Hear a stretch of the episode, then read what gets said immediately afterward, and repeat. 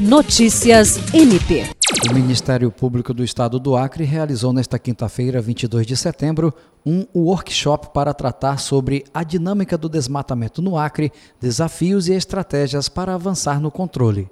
O evento fez parte da agenda de celebração dos 10 anos de atuação do Núcleo de Apoio Técnico, órgão auxiliar do MPAC.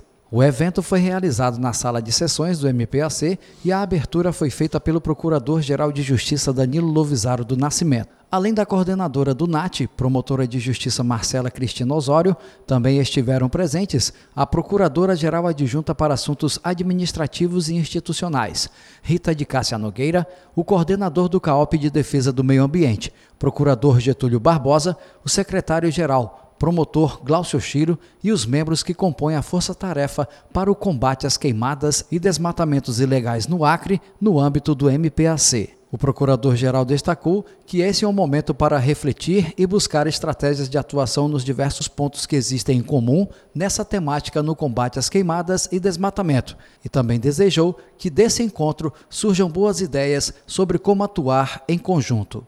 Jean Oliveira, para a Agência de Notícias do Ministério Público do Estado do Acre.